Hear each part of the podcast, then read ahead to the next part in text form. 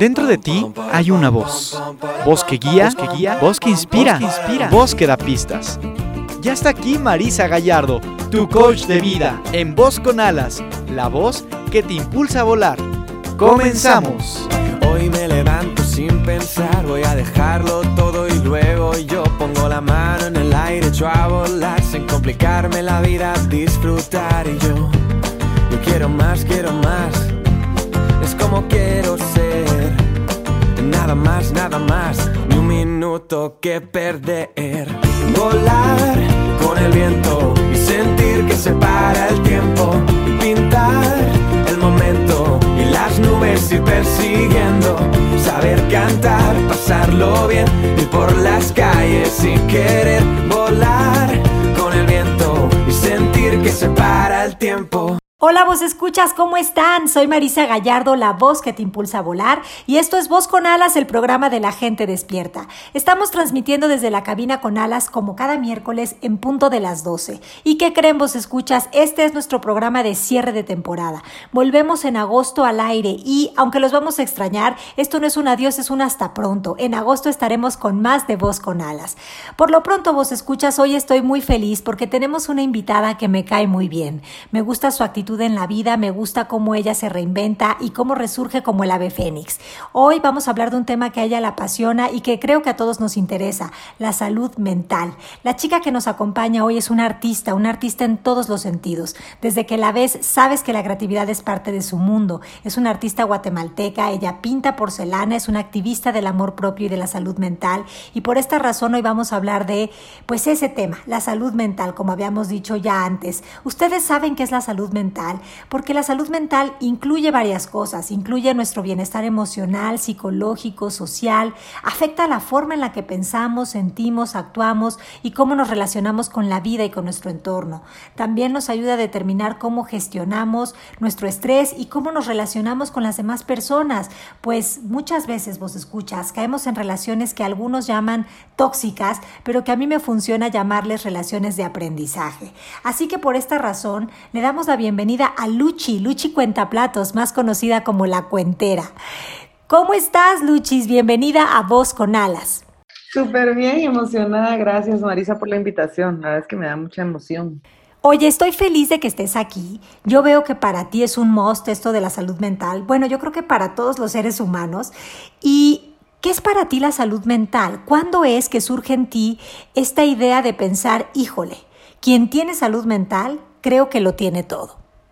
Pues yo creo que realmente nunca nos preocupamos por algo hasta que no lo tenemos. Y lo he visto en mi vida y lo he visto en la vida de muchísimas personas. No sé por qué será que tomamos todo por sentado, pero yo nunca me preocupé por mi salud mental. O sea, jamás lo, lo pensé como algo importante porque creo que mucha ignorancia nos hace pensar que la tenemos que buscar solo si algo malo pasa.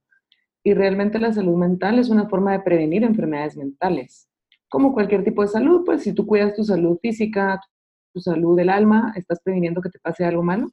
Entonces, si tú trabajas en tu salud mental, obviamente evitas que te pasen enfermedades. Y yo lo vi hasta hace cinco años que tuve una enfermedad mental, que me diagnosticaron con depresión y que en serio no podía pensar porque obviamente estás enfermo de la mente. Es como que le digas a alguien que está enfermo de las piernas que camine, es imposible. Y yo no, cuando no puedes pensar y te sentiste tan desconectado de ti y sentiste que tocaste fondo y que no sabes qué hacer, entonces empezás a decir, ah, sí quiero buscar salud, ¿verdad? Como que dónde está mi salud mental, por qué estoy así. Y entonces siempre vamos al revés, como que nos enfermamos y empezamos a buscar nuestra salud. Claro, Luchi, coincido contigo. Muchas veces pasa que valoramos la salud hasta que nos falta, ¿no? Y por poner un ejemplo mundano de la vida, basta que te pegues en el dedo chiquito del pie y te lo fractures para que te des cuenta de cuánto uso le das a esa parte minúscula de tu ser que pensabas que era insignificante. La cosa, Luchi, es que no sé qué opines tú, pero con la salud física, como que a veces es fácil identificar qué es lo que está mal, ¿no? Si te duele una rodilla, si te duele la cabeza, si te duele el estómago, eh, si te cortas, es como muy evidente, a diferencia de la salud mental, porque a veces el tema con la salud mental es que es algo silencioso, es, es algo que, que, no, que no eres consciente de qué está sucediendo. Y por eso es que yo te quiero preguntar, en tu caso personal, ¿en qué momento te diste cuenta de que estabas deprimida? ¿Cómo sabías que eso era una depresión? ¿En qué momento dijiste, creo que tengo que buscar ayuda? Pues mira, justo hoy cada le comentaba a una persona que a veces las personas creen, ay, a ti te dio depresión o te dio una enfermedad mental por, por algo, porque te despidieron, porque terminaste una relación, porque te divorciaste. Y yo desde mi percepción, desde mi mirada, creo que no es que te pase una cosa, sino es un cúmulo de muchas cosas que te llevan a esa situación y un evento puede detonarlo. Y eso me pasó a mí y lo he visto en otras personas, que yo pasé mucho tiempo existiendo, tratando de ser una versión mediocre de mí por querer ser aceptada, porque me quisieran, viviendo desde la herida del abandono, viviendo desde el diálogo de víctima. Y yo no sabía quién era, no me conocía, siempre estaba complaciendo por querer recibir amor a toda costa y tuve una relación en donde ese fue el detonante de decir algo no está bien en mí, porque yo era demasiado insegura, demasiado celosa. Y yo no creo que los celos sean una etiqueta que te defina, sino que es un estado en el que tú entras por tanto miedo. Entonces yo me sentía demasiado incómoda, tan, tan celosa, insegura, que dije, no, esto no es normal. Y tenía dos vías, o vivir toda mi vida así, o buscar una solución. Y entonces en ese momento dije, voy a ir con una psicóloga, porque no quería destruir mi relación, porque obviamente estaba enamorada y yo me estaba haciendo mucho daño a mí. Entonces fui con ella y estando con ella me dijo, sí, yo creo que estás deprimida y me refiero con un psiquiatra y fue el que me diagnosticó. Y pues ahí empezó todo este proceso de volver a nacer. Oye, Luchi, entonces, bueno, veo que eh, identificaste que tenías una depresión, te la diagnosticaron, fuiste al psiquiatra, quizás tomaste el medicamento, pero además de esto, ¿Cómo empezaste este proceso que los gringos o los americanos dirían de self-awareness? ¿Cómo empezaste este autodescubrimiento, este regresar a ti, este conocerte fuera de lo que venías tú contándote y diciéndote? Pues mira, fue súper loco porque cada me diagnosticaron y yo me fui a, a, Alemania con mi hermano, porque él vive allá desde hace, uh, porque se había ganado una beca, entonces él vivía en Alemania. Con él no teníamos mucha relación, pero yo estaba tan desesperada porque me sentía tan mal que dije, ay no, necesito hacer algo para sentirme mejor. Entonces le dije, mira, ¿me puedo ir contigo? Según yo, 11 días. Y él me dijo, o sea, si venís mínimo tres meses, pues que valga la pena. Y entonces me fui. Y te juro que yo, o sea, esa época fue súper dura, pero fue de las mejores. Y cierro los ojos y me recuerdo de cada detalle porque yo estaba súper mal, súper delgada, sin ganas de nada. Y me subí al avión y me fui a Alemania. Justo pasé por Miami, fueron nueve horas de retraso y una, una exposición de obras de arte basados en el trabajo de Frida Kahlo y era de Self as Image, se llamaba, yo como una imagen, porque hablaba de cómo Frida Kahlo es la persona que más se conocía, dibujaba, era la persona que más dibujaba, porque era la persona que más se conocía. Entonces muchos niños se habían dibujado y fue cuando yo dije, wow, como que yo nunca me he dibujado y me empecé a conectar con quien siempre yo he sido, porque a mí siempre me gustó el arte, dibujar, yo de pequeña siempre decía que quería ser artista famosa y luego pues me programé con la vida y lo dejé de lado. Y entonces yo empecé a ver esa exposición y dije, qué cool, y leí un libro también que se llama Mentiras estúpidas que se dicen las mujeres a sí mismas. Y el libro te habla de tu crítica interna y cómo tú te vas limitando tus sueños y de tu superestrella. Y entonces yo empecé a leer esto y en Alemania yo sola, porque nadie te habla, porque todo en alemán. Yo empecé a dibujar. Y entonces fue ahí cuando en serio me empecé a conectar, porque yo no siento que tu esencia esté ahí afuera, o sea, algo que tú encontrás, yo me encontré. O sea, tú regresas a tu hogar. Y yo volví a ser yo cuando empecé a hacer la lucha que siempre debía haber sido, dibujar todos los días cómo me sentí y a expresar todo lo que va adentro. Qué maravilla. Y bueno, tenemos que contarle a los vos escuchas que eres una gran artista, que pintas porcelana increíble. Todo lo que veo de ti me encanta. Creo que tiene tu sello, tu esencia personal. Creo que se nota ese trabajo de autodescubrimiento y de liberación en ti. Oye, Luchi, ¿qué creencias crees tú que fueron las que te diste cuenta, que reconociste, que recordaste, que quiere decir pasar por el corazón, que ya no eran funcionales para el tipo de vida que tú querías vivir? Alara, yo creo que literal ha sido un proceso bien, bien largo y profundo porque al principio pues yo no me daba cuenta de nada. Obviamente cuando estás enfermo y empezás a buscar tu salud mental es como algo que, que no tenés. Y entonces yo empecé a trabajar mucho por, por, buscar la salud mental y por promover esa idea porque yo decía, esta es la solución, ¿verdad? Y en el camino me fui dando cuenta que era el amor propio también y por eso me volví súper fanática de estudiar el amor propio porque es lo que he aprendido también contigo y con Alejandra y que al final cuando entras también en el mundo de coaching te das cuenta que es así, que muchas veces vivimos como una gran víctima. Yo creo que eso fue lo que más me pegó en todo este proceso que yo crecí con la idea de, ay, no tengo papá, y dejé que eso me definiera. Entonces yo decía, no tengo papá, mi papá no me quiso, nadie me quiere, no tenemos dinero. Entonces yo crecí con estas ideas y con una, o sea, súper bien descripción de víctima, porque yo era así como que todos me deben algo, todos están en contra de mí, yo no voy a tener oportunidades, porque entré en ese papel súper grueso. Y cuando tuve depresión y cuando empecé con cuentaplatos, que empecé con 300 quetzales, que son 600 pesos mexicanos, enfermedad mental, porque yo sí tenía pensamientos suicidas, y empiezo esta idea y ahorita, wow, cinco años después he logrado miles de cosas, tengo mi empresa, tengo mi casa, tengo mi carro, viajo todo por los platos, o sea, nunca fui una víctima, pues, y realmente nada de mis circunstancias que según yo me definían podían evitar que yo tuviera éxito. Entonces mi creencia más grande que pude como que abrir mis ojos fue eso, pues, que no te define nada, que solo te definís tú misma y que tú, a pesar de cualquier circunstancia, puedes brillar y ser tu mejor versión y trabajar en ti, porque nada puede evitar que tú tengas tu poder, pero si tú te permaneces en ese estado de víctima y lo entregas, sí vas a evitar tu propio éxito. Claro, Luchi, sin duda gracias a este trabajo interior te pudiste dar cuenta de que vivías con el arquetipo de la víctima. El arquetipo de la víctima desde la antigüedad ha condicionado a la humanidad, la ha sometido hasta el sol de hoy, ¿no? Muchos de nosotros hemos estado eh, muy influenciados por el arquetipo de la víctima, con estas enseñanzas de hay que padecer para merecer, con estas enseñanzas de la culpabilidad, me culpo a mí, te culpo a ti, culpo a otros, culpo a Dios, luz, cosmos, fuente, eh, con estas conversaciones constantes de estar eh, en desánimo, a disgusto, eh, de compararse de otra vez esta idea de que hay gente que le va mejor, hay gente que le va peor, todas esas ideas que sin duda pues vienen de estar, de creer, de vivir, de personificar el, el, el arquetipo de la víctima. Qué rico que te pudieras liberar y quitar el sombrero de la víctima, sin duda pienso que es uno de los regalos más grandes que te diste y que un ser humano se puede dar.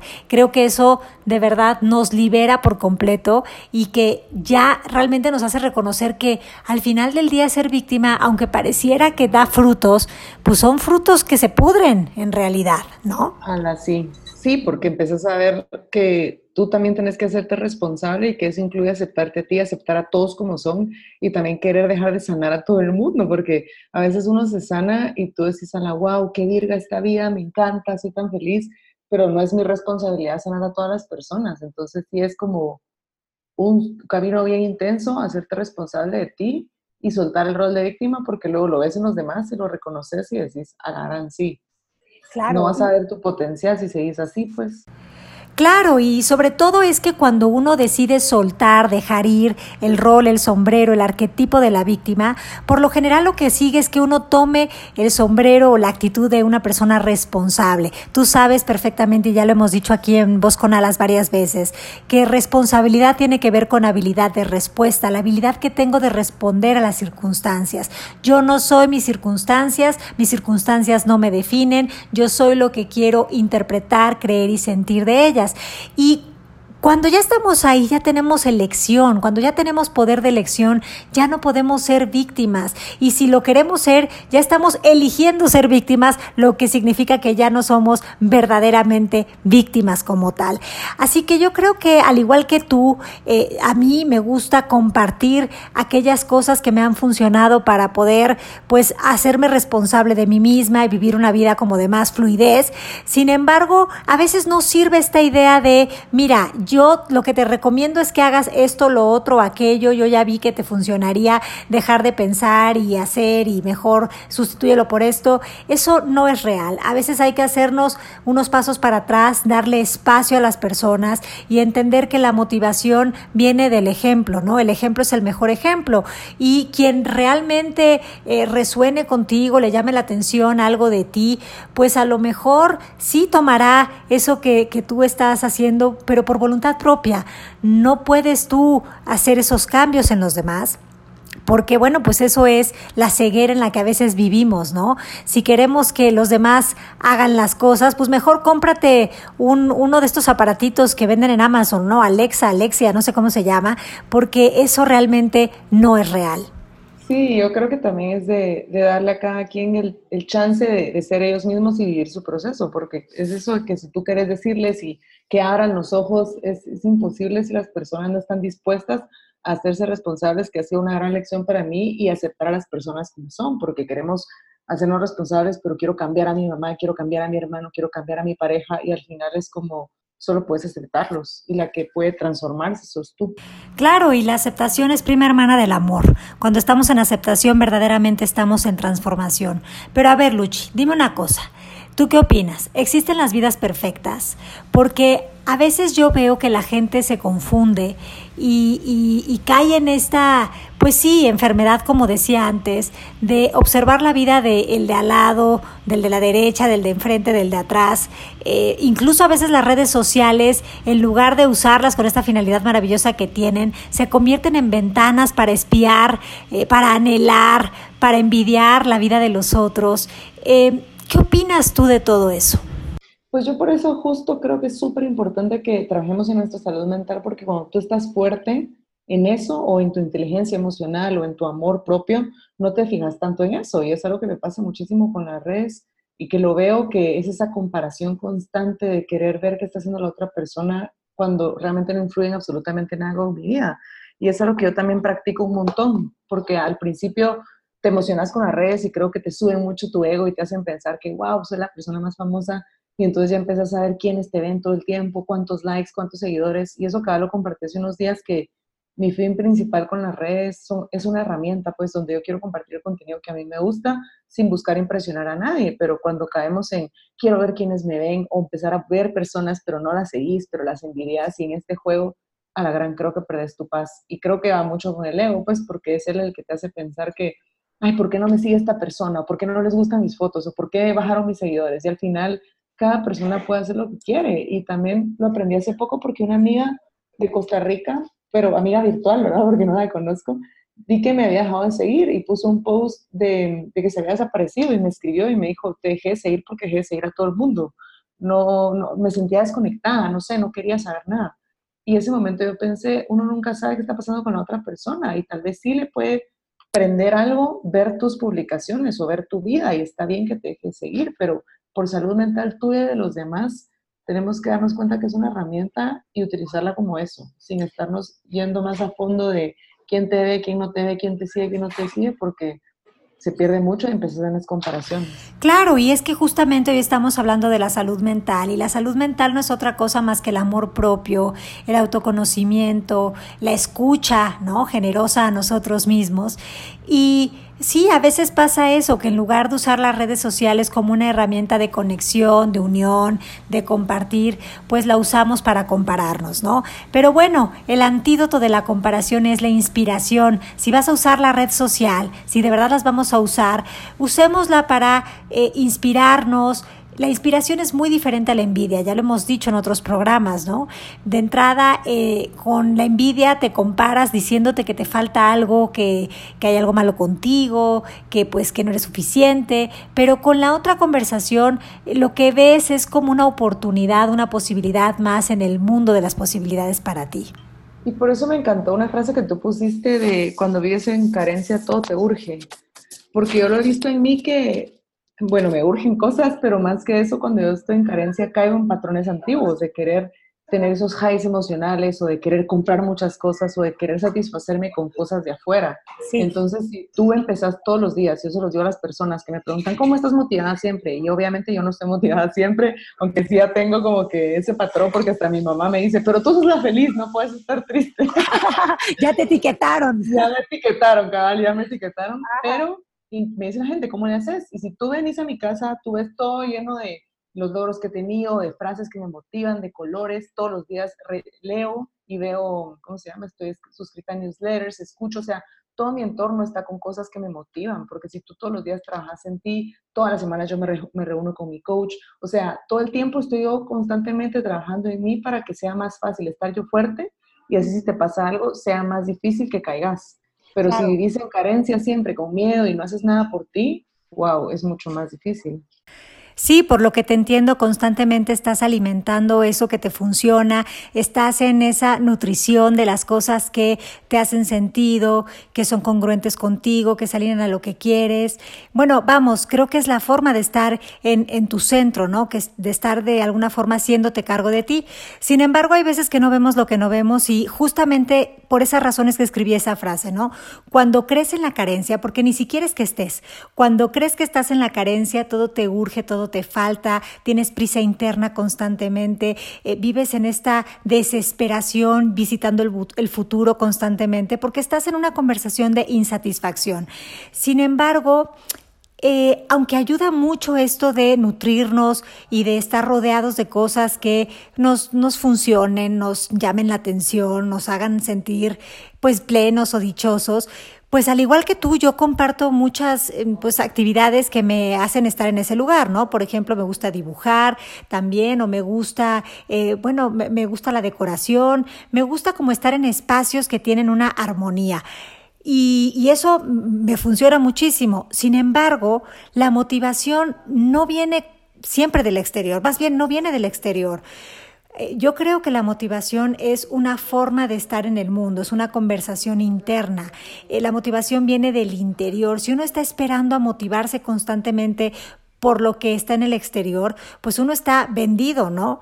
Y de alguna manera no ves lo que no ves, como decíamos antes, incluso si estás rodeado de, no sé, te asomas a tu ventana y ves el árbol más lindo que te puedas imaginar, ese árbol ha estado ahí todos los días, pero cuando estás en, en esta nube de pensamientos, ni siquiera eres capaz de ver eso incluso si está ahí. Por eso es que la motivación eh, eh, tiene que ver con estar en una relación con nosotros mismos de amor. ¿Qué opinas de eso?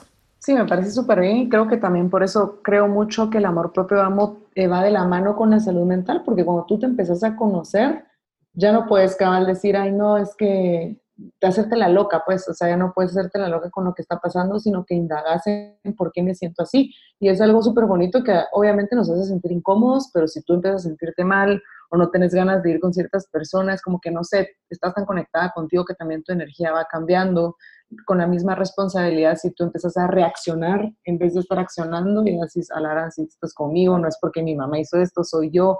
Y entonces ya empiezas tú a entrar en esa conciencia que tú decís, pero definitivamente la motivación es de adentro y es que al final tu única motivación debería ser tu vivir, pues. Una persona, no recuerdo quién decía, es que estamos siempre buscando la motivación como que el carro o las cosas materiales o el dinero, igual cuántas personas súper famosas no son felices. Y es porque tu principal motivación debería ser tú teniendo tu vida y haciendo de ti un éxito, pues que al final el éxito igual es súper personal y no tiene nada que ver tal vez con mansiones o cosas así, sino decir qué te da paz, ¿va? ¿Qué te hace estar feliz?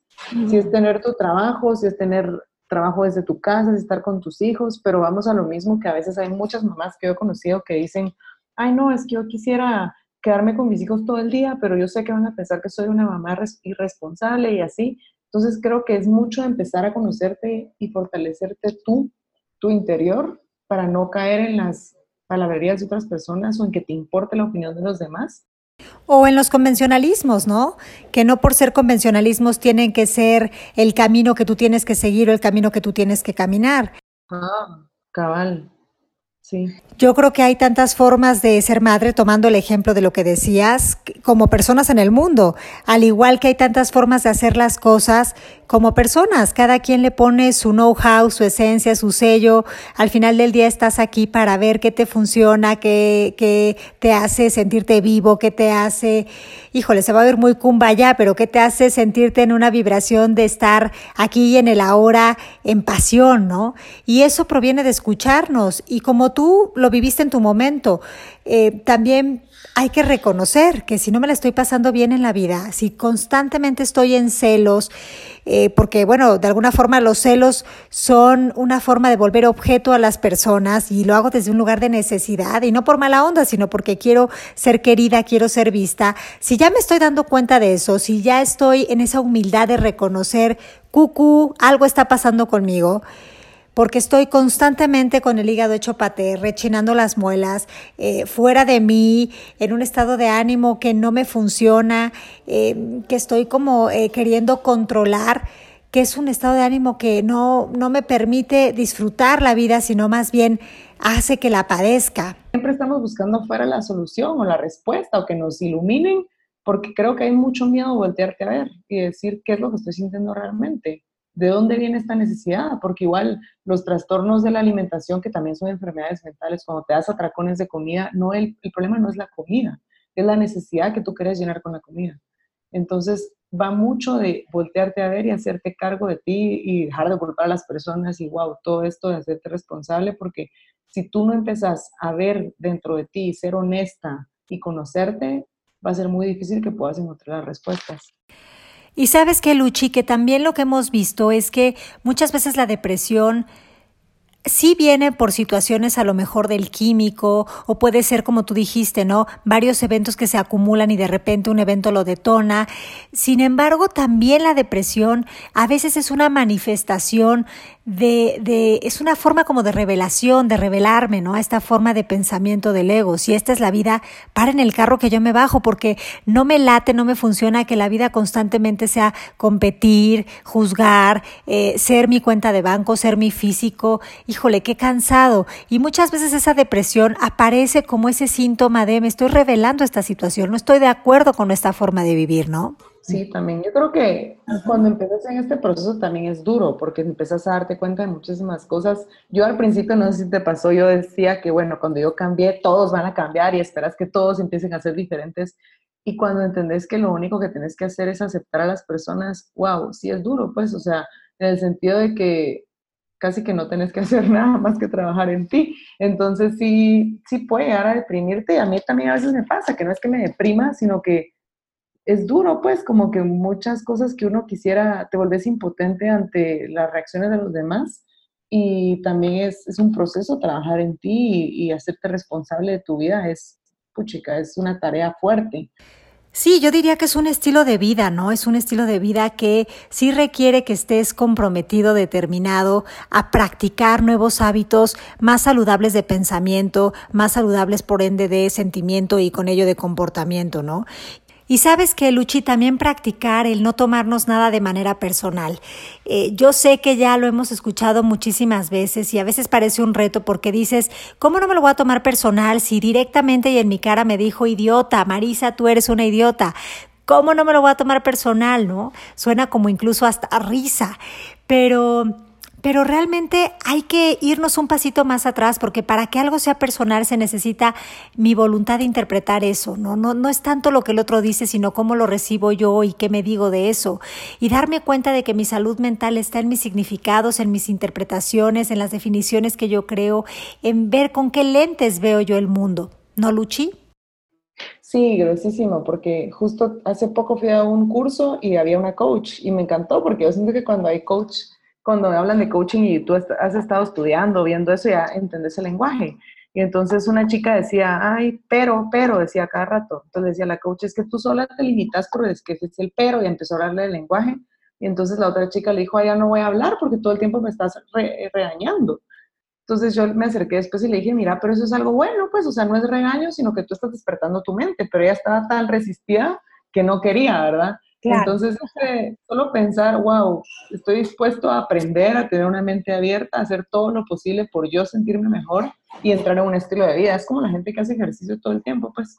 Claro, Entonces, Sí. el hábito de transformar tu mente. Oye, y como que tenemos el hábito de la higiene personal, del cuidado del cuerpo, pero como la mente no se ve, como la mente pareciera que está guardada en el cerebro o que es algo que es intangible, pues como que uno no hace mucho limpieza, mucha limpieza ahí, ¿no? Del armario mental. No se da uno cuenta que tiene ideas, creencias, pensamientos ya pasados de moda, que no te vas a poner de 1989, del 98 y varios más, que ya no se va a poner de moda, que no se va a usar, que lejos de aportar algo, está quitando espacio a lo nuevo de nuestra vida, ¿no? Entonces también creo que es fundamental que tengamos la capacidad de reconocer que el cambio es inminente y que el cambio no es algo negativo, sino que es renovarnos, resurgir, aire fresco, vamos, vitalidad, ¿no? Y muchas veces la creencia del pensamiento de ego es, ¿cómo cambiar? ¡Qué flojera! Con el trabajo que me costó llegar a ser Marisa Gallardo y ahora resulta que quieres cambiar. No, ahora quieres ser diferente, ¿cómo crees? Qué flojera, vamos a tener que reaprender, vamos a tener que conocer otras personas, que salirnos de la zona de confort. No, no, no, no, no, mejor me quedo como estoy. Estoy seguro que la vida me tiene una sorpresa. Alguna magia que me encienda la luz de la cabeza. Aquí están tus cápsulas de Vita Tips que te dan dosis de conciencia en el botiquín mental. La medicina que alivia el corazón. Estamos ya en la sección del botiquín mental. Luchi, ¿qué Vita Tips concretos les darías a los vos escuchas para empezar a trabajar en su salud mental? Pues yo creo que primero es buscar nuestra salud mental. Si ahorita tú nos estás escuchando y tal vez no tenés como tú decís, ay, pero yo no tengo ningún problema o yo no tengo ninguna enfermedad, yo me siento súper bien, está súper válido, pero la salud mental es una forma de prevenir y es una forma de vivir, pues todos o sea, una de cada cinco personas tiene enfermedad mental, pero cinco de cinco podemos tener salud mental. Entonces creo que es un súper buen momento para que empieces a trabajar en ti, a cuidar tus emociones, a hacerte responsable, a estar siempre ahí pendiente de, tus pensamientos, pues de tus creencias, de cómo te sentís. Igual puedes ir con un psicólogo, un terapeuta, eh, trabajar en ti, porque no necesitas estar enfermo para trabajar en ti. Creo que también con hacerte responsable, dejar de culpar a las personas, algo que a mí me ha ayudado muchísimo, que no sé si tú la conoces, pero es una autora que se llama Namar Orihuela. Bueno, la cosa es que yo leí un libro de ella que se llama Hambre de Hombre, que te habla de cuando tú no tenés papá y de asumir tu paternidad. Y a mí me ha ayudado demasiado a asumir mi propia paternidad, que suena súper raro de, pero ¿cómo así va? Pero al final no necesitas algo, alguien externo que venga a decirte si te voy a querer y si te voy a cuidar. Entonces yo he asumido mi propia paternidad y me ha ayudado muchísimo y también aprender a poner límites. Creo que eso es súper importante porque a veces, por ejemplo, yo crecí con la herida del abandono y he buscado complacer a las personas toda mi vida y ahora he aprendido a poner límites y a decir mi valor no lo define el amor que le pueda dar a alguien. Y también eso es salud mental, darte tiempo para ti, para darte lo que necesites, para escuchar a tu cuerpo, para no venderte ideas de que estás mal si no te ejercitaste un día, sino estar conectada contigo y dejar de culparte. Creo que siempre estamos buscando gastarnos o quemarnos o cansarnos a costa de recibir cualquier cosa y es momento de parar y decir, igual yo me lo merezco porque nací, no porque me tienen que dar un premio extra, pues, sino que ya solo por estar en el mundo merezco todo lo bueno. Entonces, sí, existir, existir es ya ser y estar sostenido, ¿no? De alguna manera. Oye, Luchi, como que lo bueno también es que, pues, a lo mejor en algún momento esas fueron heridas, pero las heridas tienen la, la capacidad de cicatrizar, ¿no? Y de, y de ya no ser heridas, sino de en su momento pues ya representar salud también. Entonces yo creo que, eh, bueno, no importa con qué cosa hayamos crecido cada quien, en nosotros está el poder de reinterpretar la vivencia, la situación y sacar las herramientas que nos dieron esas vivencias y darnos cuenta de que el poder está pues, en nosotros y que no se necesita, como tú decías, una figura paterna como tal, sino adueñarme de darme el primero el derecho de existencia, ¿no? Como bien dijiste, eh, también abrazar esa parte de mi energía masculina que también está en mí, que no porque no haya estado físicamente significa que no esté, y, vivir en ese gozo, qué rico, qué maravilla. Y por supuesto que eh, lo que dijiste, salirte de estar buscando a quién señalar, a quién repartirle, a quién dejarle mi bolsa de basura, ¿no? Que ya no puedo yo con el ageste, ¿no? y, a quién se la vamos pasando. Pues me encanta. ¿Algo más que tú quieras agregar, Luchi? Pues solamente decirle a las personas que nos escuchan que hace que tú te sientas mal, que te sientas perdido, que no hay luz, sí puedes salir de ese estado, que es simplemente eso, un estado por el que estás pasando y que seguramente te va a traer cosas muy buenas. La gente siempre se sorprende cuando yo les digo que la depresión ha sido lo mejor que me ha pasado, pero aunque fue súper duro y sí me hizo, wow, mover toda mi vida, sí fue lo mejor. Y entonces yo te puedo decir que también puede llegar a ser lo mejor para ti si tú te das el chance de sentir cualquier momento que tengas ahorita y decir, ¿para qué está pasando esto? Pues, o sea, ¿a dónde me puede llevar? ¿Qué puedo hacer yo con todo este dolor que siento? Y darte cuenta que la vida no son más días, pues cada vez tenemos menos días porque estamos viviendo hoy uno, entonces ya tengo un día menos y tenés que aprovecharlos y sacarles el máximo provecho. Así es, Luchi, ha sido para mí un gusto y un honor que nos acompañaras hoy en el programa. Sabes que te quiero mucho, que admiro tu trabajo, pero sobre todo admiro tu humildad de poder compartir con nosotros que no existen las vidas perfectas, al menos no desde el ego, sí las vidas perfectas espirituales. Gracias de verdad por eh, haber venido hoy y compartir todo esto con nosotros. Y bueno, también aquí nos damos cuenta que fue ideal que tú vivieras o experimentaras ese periodo de depresión, porque sin ello no habrías visto o no te habrías reencontrado contigo misma. Así que muchísimas gracias, Luchi. Gracias, gracias a ti, Marisa. Sabes que te admiro muchísimo, me encanta y espero que les haya gustado un montón a toda la comunidad de Vía y Voz con Alas. Estoy segura de que así fue, Luchi. Te mando un beso muy grande. Vos escuchas, este fue el último programa de temporada, como saben, y regresamos en agosto. Esto no es un adiós, es un hasta pronto. Besos. Y volando se fue voz con alas, pero pronto regresará, pues la voz interior nunca, ni por un instante, deja de susurrar. Nos escuchamos el siguiente miércoles en punto de las 12 del día en Voz con Alas, la voz que te impulsa a volar.